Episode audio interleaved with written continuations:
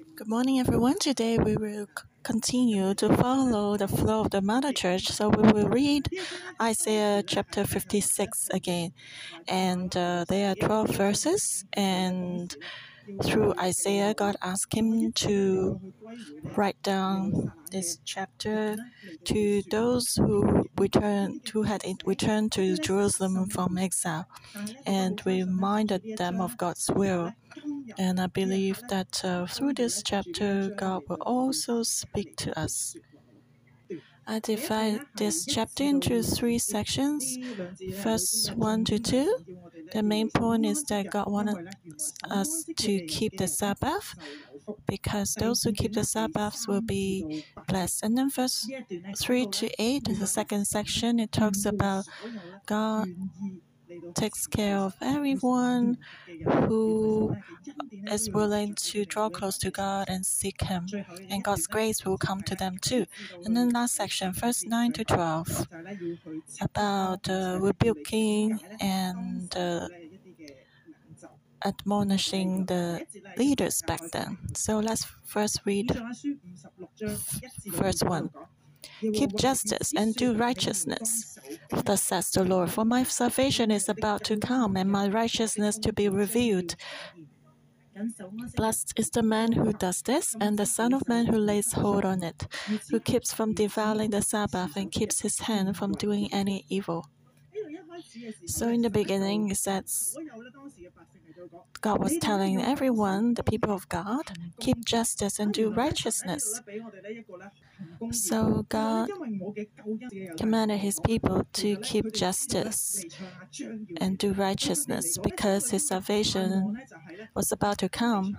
The people knew that the Messiah would be coming and they thought they would be saved. And then God's justice and righteousness would be done. But here it's saying before the Messiah would come, God reminded them to keep justice and do righteousness. It's not a cause and effect. It's not that because we keep justice and do righteousness and then God's salvation will come.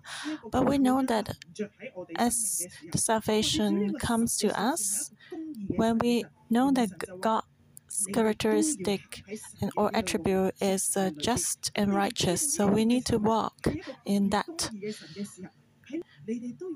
because we know God is just and righteous, so we need to live out God's attributes as the people of God, as the characteristic of the people of God. We should not just be waiting, oh, Jesus is coming again the second time in glor- gloriously on the clouds, so I don't do anything. But God said, if you really know me, if you really know who this God is, God said, then in your life, in your everyday life, keep justice and do just righteousness because that's the attribute of God. And through our lives, God can, people can see God's characteristic.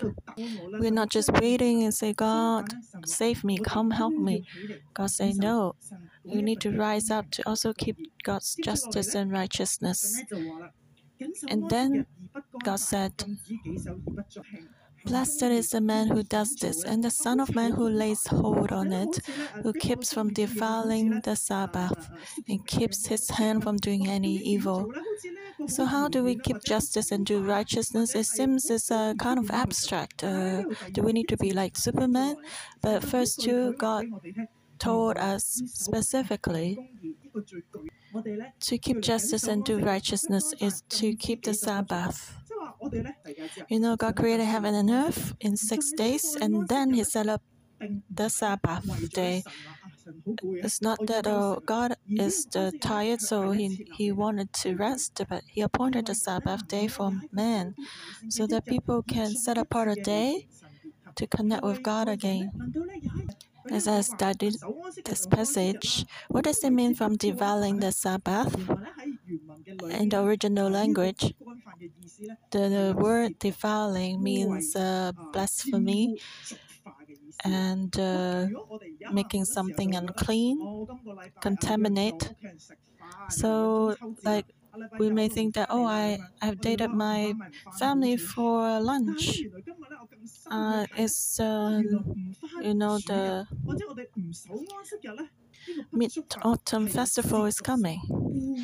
Or we think, oh, it's just a simple matter, but actually, to God, it's defiling the Sabbath when we do not keep it. So, in, to God, it's very, very important to keep the Sabbath.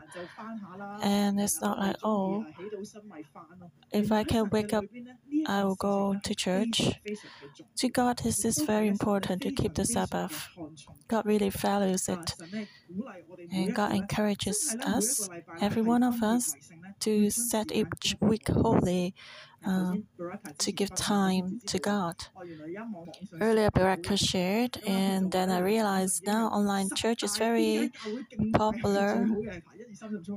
And uh, if you want to go to enjoy worship, you can choose this church online, or if you want to listen to sermon, just go to this uh, church online. So it's even chosen for you, recommends you which uh, Chinese cuisine or Western cuisine or dessert is the best, or recommends which church is best for you. Actually, we all like to choose uh, according to our own will what fits us, what we like. But then God said, Sabbath day is to connect with God. We surrender to God. We lay down ourselves, lay down what we like. We need to know that uh, we come to worship not to enjoy ourselves or satisfy ourselves not to pick up which worship style we like, but we surrender everything. We come and lay down everything to God. So, is God's requirement high or not? Actually, to me, I think that God's requirement is not really high. It's not a lot of requirements. We have seven days. He just wants us to keep one day separated for Him, to worship Him, to draw close to Him, to hear what do you want to speak to us. But unfortunately, being uh, attending church so, for so long and uh, discipling for so many years, sometimes I feel sad. We always uh, encourage our brothers and sisters to come to church, but for some brothers and sisters, they may think that oh, I can win, I can earn another day of salary on Sunday, then I have more security. But then they would toil in their labor to find food. And some people may think that Monday to Friday I have to wake up early to work and I sleep longer on Sunday. Actually, we are really weak. God's requirement is not so high. He's just saying that just come once a week to draw close to me. I really want to speak to you. I only want to spend one day with you once a week in my temple. I want to encounter you. But unfortunately, people really weak. At that time, the people were also weak after they were exiled and returned to Jerusalem. For them, they had to do a lot of things that God wanted them to do, but then they forgot about that. Or even the temple building became a place. And then God also said, Keep your hand from doing any evil. God was telling them, I see everything you do every day, how you live your life. I can see that. So keep my law. Rise up and do God's will to influence others in this generation. And then the second section, verse 3 to 8. Do not let the son of the foreigner who has joined himself to the Lord speak, saying, The Lord has utterly separated me from his people. Now let the eunuch say, Here I am, a dry tree. So we see there are two kinds of people who here the foreigners, the Gentiles, and they said, uh, Oh, the Lord will not choose us, the Lord doesn't want us. And the other kind, the eunuch, uh, they said, Well, I'm useless and despised. God will not accept me. In Deuteronomy, verse 20, uh, chapter 23, verse 1 to 6, it's mentioned that uh, the foreigners and eunuchs could not enter into the sanctuary of God. So some Jewish leaders at that time they would uh, reject these uh, foreigners and eunuchs in their hearts actually they still want to, to know and worship this God, but then they faced a lot of persecutions. They also wanted to worship the Lord, the only true God in Jerusalem. But to them, God said to them, Do not think this way. This is God's will, verse 4 to 5. For thus says the Lord to the eunuchs who keep my Sabbaths and choose what pleases me and hold fast my covenant. Even to them I will give in my house and within my walls a place in the name better than that of sons and daughters. I will give them an everlasting name that shall not be cut off. So God told these eunuchs who, who would seek him that uh, God will give him a place in his temple and give them an everlasting name. They will be remembered. And actually, at that time in Persia, the emperor of Persia, because a lot of these eunuchs and foreigners were in low position and they were exiled, and a lot of them, because of money, they would offer the young boys to become officials in the palace of uh, the Persian palace so that they could make a living. And so they would have a better future. And so at that time, they were eunuchs. Because of uh, money, they would enter into the Persian palace and work there. But here, God said, uh, there's grace for them when these eunuchs are willing to keep the Sabbaths, when they choose what is pleasing to God, when they keep the covenant of God. God gives them grace and promise that their names will be remembered forever, that shall not be cut off. To the Hebrews, at that time, we know that uh, it was very important for them to have descendants so that they could be remembered. Their names could be remembered. So, to the Jews, having an everlasting name was very, very important. They were worried if they if they uh, would not have descendants, their people group would be wiped out from the earth. You may wonder how come God said the eunuchs could not enter into the temple of God, but why did God say here that they would be remembered? Well, actually, making sacrifice, God said uh, you cannot offer sacrifices with uh, spots and uh, not holy. But then God also looks into our hearts, and our heart is more important. Even a handicapped person person can be accepted by God. By God, if the eunuchs would worship God with all his heart, then God would accept him. And then, verse six to eight, God responded to the foreigners, also the sons of the foreigner who joined themselves to the Lord to serve Him and to love the name of the Lord to be His servants. Everyone who keeps from defiling the Sabbath and holds fast my covenant. God said uh, originally the foreigners would have no part in the salvation of God. But as long as they also keep the Sabbath and they also keep the covenant of God, when they're willing to join themselves to the Lord, God said, I will also give you my grace. I will also embrace you accept you as my sons and daughters. I will also give you my name. And then verse 7 says, even gives a greater promise. Not just accept them, but even them I will bring to my holy mountain, make them joyful in my house of prayer.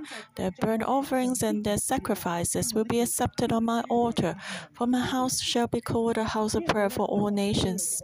As I read here, I think that uh, this scenery is full of grace. You can really see that God is so loving. He's not like, okay, if you're a foreigner, you'd have no part of this. But God said, I really look at your heart. It doesn't matter about your identity. And God not only accepts His people, uh, but then He said, I will bring you to my holy mountain, to my house of prayer, so that you can have joy. So when we just uh, do a little bit for God, God will do a lot for us. When God sees that we have a willing heart to respond, whether we have a little handicap in our body or we are a foreigner, God said, I will, I myself will bring you to my holy mountain. I will lead you to my house of prayer. I want to give you joy and satisfaction. This is a promise that God has for us. So I'm thankful in 611. In 611, a lot of us have complicated backgrounds. Some people may came out of uh, the black dry society. We have we may have done a lot of bad things. We were evil before, but we see God's grace is enough for us. God really accepts every one of us. I remember last week as we went to the Bible exhibition about a very well known robber or thief, Yip Gai Fu. He was a murderer. He robbed the jewelry stores. He was greatly hunted by the police. When I was young, I remember seeing his face and I found it very terrifying that he would uh, kill so many people with an AK-7 gun. It was like he was completely cold-blooded. But uh, as we joined the exhibition, we learned that this uh, thief knew about Jesus and became a believer. A lot of people may think that what? He as a becomes a believer? He can be saved? He has done so many bad things. He should go down to hell many many times. He has murdered so many people. But today i want to tell you our god is a really gracious god. We may have done a lot of things that's not pleasing to God in the past. We may think that we come from a very low position in family, we are filthy in many ways, or how we grew up. You may think that uh, I don't even want to mention that anymore in the something in my past. But we see that God's grace is enough for us, as long as people are willing to return to God's temple to keep his covenant, as long as people are willing to keep the Sabbath, God said, I will bring you to my temple. I will not cut off your name. I will give you joy and satisfaction. I remember when my marriage was broken in the past, I had a great struggle in my heart. I thought, okay, that's it my life will come to an end because I was already serving full time. So, as my marriage was broken, divorce, this work cannot be put together with a pastor. And I thought, okay, my life is done. God will not use me anymore. I was in the bottom of the valley. But then God showed me what is grace. I was uh, filthy before. I was so far from God, but God was willing to accept me and use me as long as I'm willing to worship Him and keep the covenant with Him. So I'm thankful that uh, God has been using me and God is uh, reminding me reminding us again as we are willing, God will give us joy. He will accept our offerings. God's heart wants to embrace all the nations, all the peoples, so that everyone can pray to God and worship Him again together. Verse 8 The Lord God who gathers the outcasts of Israel says, Yet I will gather to him others besides those who are gathered to him. So God was telling the Jews, don't think that only you have the privilege to be chosen and used by God. But God said, No, it's not just for you. God's will is for everyone who's willing to be gathered to Him. to receive salvation. And then the next section, the last section, verse 9 to 12, God rebuked and admonished the leaders back then. Verse 9 All you beasts of the field, come to devour all you beasts in the forest. His watchmen are blind, they are all ignorant, they are all dumb dogs, they cannot bark, sleeping, lying down, loving to slumber. Yes, they are greedy dogs which never have enough, and they are shepherds who cannot understand, they all look to their own way, everyone for his own gain, from his own territory. Come, one says, I will bring wine and we'll fill ourselves with intoxicating drink. Tomorrow will be as today and much more abundant. So God described the leaders back then as uh, dumb dogs. You know, what is the function of dogs to keep watch for their master? You know, if we go to the villages now, as we are close, the dogs will bark at us, at the strangers, to protect the master, to warn them. It's like, uh, don't come close, I'm here. But God said, the leaders back then, they were like dumb dogs, and they could not give out warning, and they just like to sleep and lie down and slumber. They just uh, go astray and look to their own way, everyone for his own gain, and they just want to indulge in the pleasures every day, to drink wine and be happy. They think that every day is the same. They are not uh, alert, and they just want to satisfy their own flesh. But then God gave them a big warning, saying that all you beasts of the field come to devour all you beasts in the forest.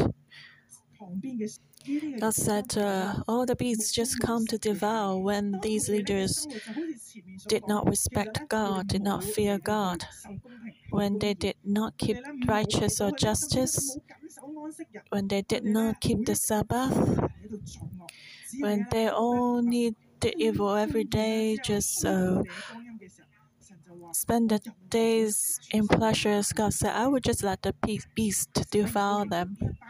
And uh, God described these watchmen as ignorant, as blind, because they do not know who is God.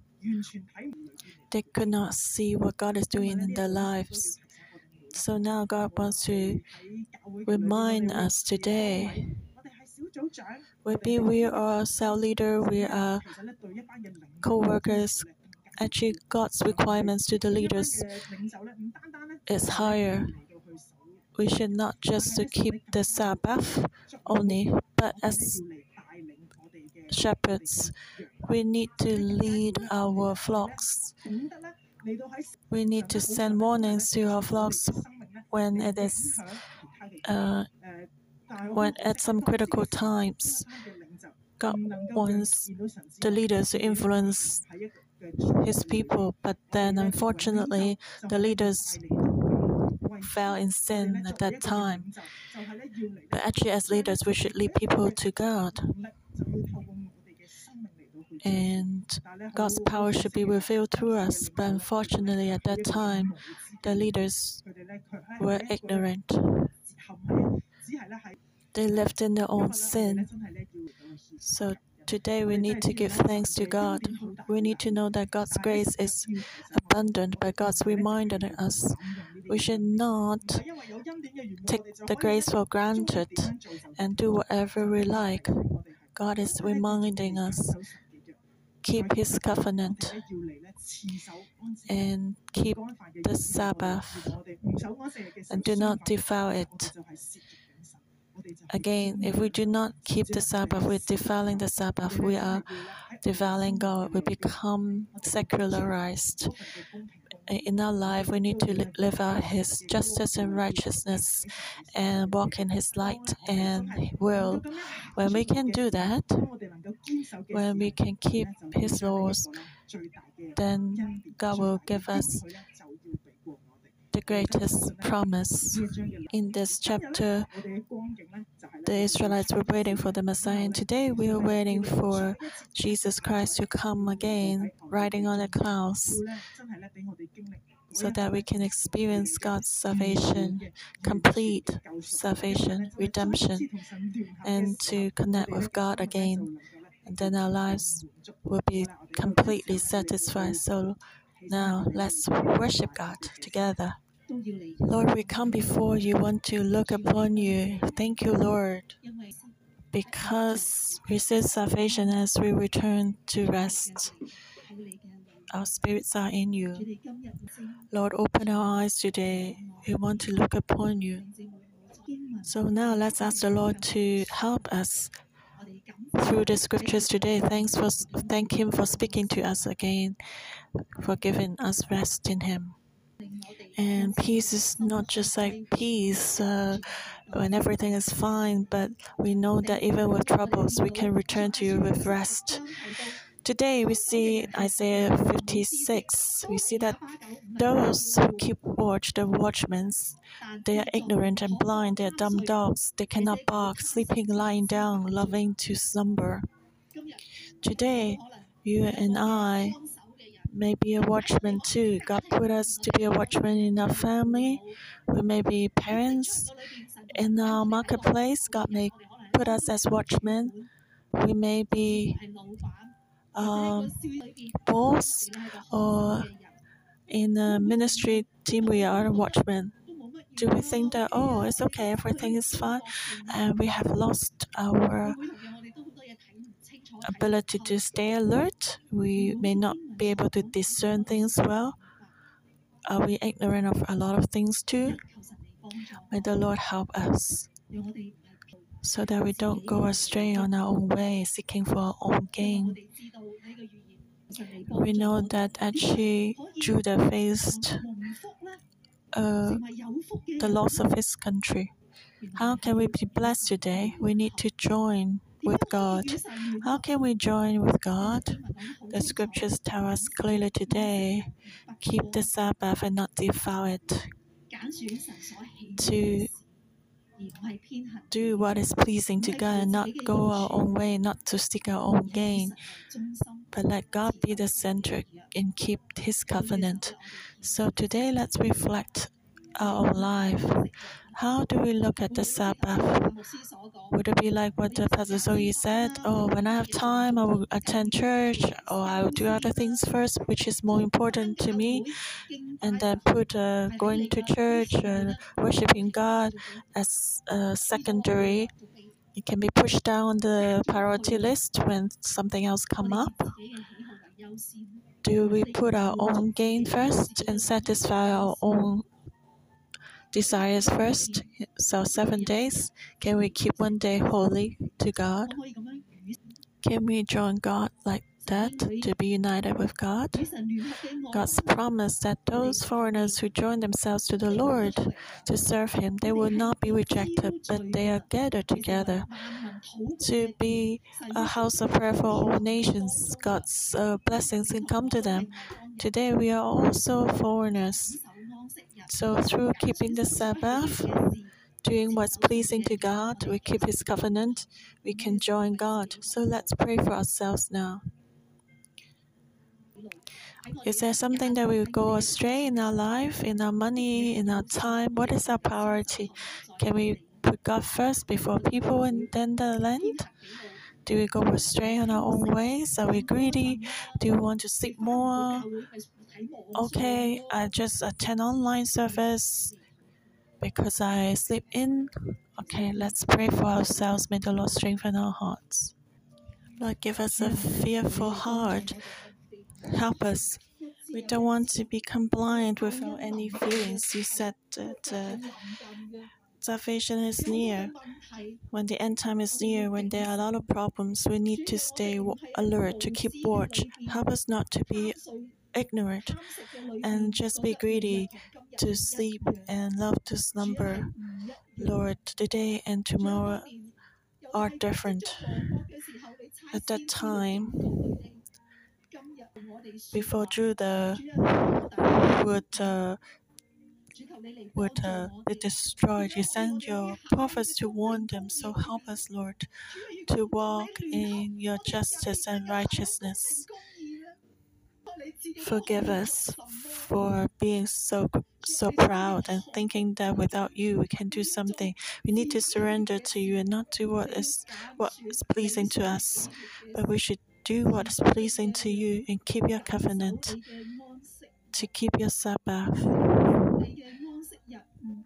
Lord, help us to set apart the time to you, to fear you. Lord, we thank you for your grace. So let's give thanks for ourselves and praise God. Who are we? But God doesn't count our past and uh, doesn't mind what we've done in the past, but He's inviting us today to be part of His Sabbath, to be blessed. So let's give thanks to God for His grace so that we can treasure it and embrace His grace. Lord, we are Gentiles, foreigners, but we can keep your Sabbath and enter into your blessings, into your covenant. You have not set us apart from the Jews, no matter what we have done in the past. But Jesus, you can always cleanse us and uh, forgive all our sins. We can be part of your body. This is a great grace. So, Lord, help us to treasure this. Online service cannot replace your temple Lord, lead us to your holy temple so that we can rise up in your prayer house. May our offerings be pleasing to you, may be accepted by you. Thank you, Lord, we can be part of this. You can help us to embrace this and treasure this, that we can be part of the house of prayer for all nations. Lord, lead us, lead our church so we don't go astray. We just don't listen to the online churches. Lord, help us to reject all the lies and let your, your word be the foundation and keep the Sabbath. Lord, we thank you and praise you. And you said, even the eunuchs, as they keep your Sabbath and choose what is acceptable to you and keep your covenant, there will be remembrance and an everlasting name better than having sons and daughters. The everlasting name shall not be cut off, no matter what we've done, Lord. Jesus Christ's blood can cleanse us, Lord, as long as we're willing to return, repent, as we keep your covenant. We will enter into blessing. We can become a part of your people to be called by your name. What a grace this is! What grace this is. And we say we are willing, we're willing to serve you. We're willing to love your name, to be your servant, to be your servant, to be your servant, to surrender to you and not go astray. And choose what is pleasing to you, Lord. Lead us, guide us, into your holy mountain so that every one of us can rejoice in your temple. Lord, thank you. In this twisted generation, evil and wicked generation, with a lot of storms and turmoils, we can stay in your temple to receive joy and peace. Lord, we thank you. We're willing to return to you. Forgive us and help us adjust the priorities in our life. Put God first in the people and in the land. Lord, we thank you. And now let's pray for ourselves. May the Lord help us not to be blind, help us to see so that we can have knowledge and we don't want to be sleeping, lying down, and loving to slumber. Help us, ask the Lord to help us to be a leader, to be a cell leader, so that others can receive the gospel. Pray for our own life. Lord, we want to be a spiritual warrior. Let your church become powerful to partner with you to understand your will in this end time to rise up, Lord. We look upon you. We thank you, Lord. You have given us a temple And this temple is not just a material, physical temple, but everyone rise up to bring your presence into our society. Help us not to be blind, but we can see, we can have knowledge, and we can give warning to this generation, Lord. We don't go astray, Lord. Help new crop to walk in your will, to be united with you. And we know that uh, you will use us and we will stand strong here to walk in your will so that the foreigners can know you too and your temple can be a temple a house of prayer for all nations. Lord thank you for hearing our prayer. In jesus christ's name amen. Isaiah 56 verse 2 blessed is the man who does this. The Son of Man who lays hold on it, who keeps from defiling the Sabbath, and keeps his hand from doing any evil. So blessed is the man who does this, who keeps the Sabbath and keeps his hand from doing any evil. God doesn't want us to do a lot of things. God just wants us to keep the Sabbath because He treasures our relationship with Him. His will is to bless us through the Sabbath. So may we not be like, uh, I need to do something for God, but we enjoy every time going back to the temple of God and see the Lord who loves us the most. And we just enjoy His presence and hear His word and let more non believers and foreigners come to God's name. So let's receive blessing now. In Jesus Christ, I bless every brother and sister. Enjoy the relationship with God and treasure it. And every week we set apart a time to draw close to you, who's so good, who's willing to give us blessing.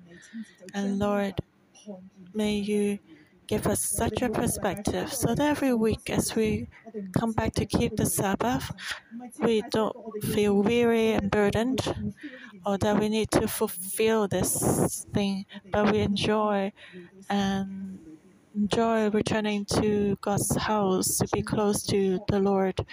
May you give us such a desire and also uh, put this message into our hearts so that we live it out. People around us can also see as we keep the covenant of God, as we keep your Sabbath, we will receive blessing. May you bless us. May you um, revive our life so that new crop can be a house of prayer for all the nations. May this temple be filled with God's power and glory. May you raise us up like this. And thank you for hearing our prayer. In Jesus Christ's name, amen. Uh, morning devotion will end here. May the Lord bless you all.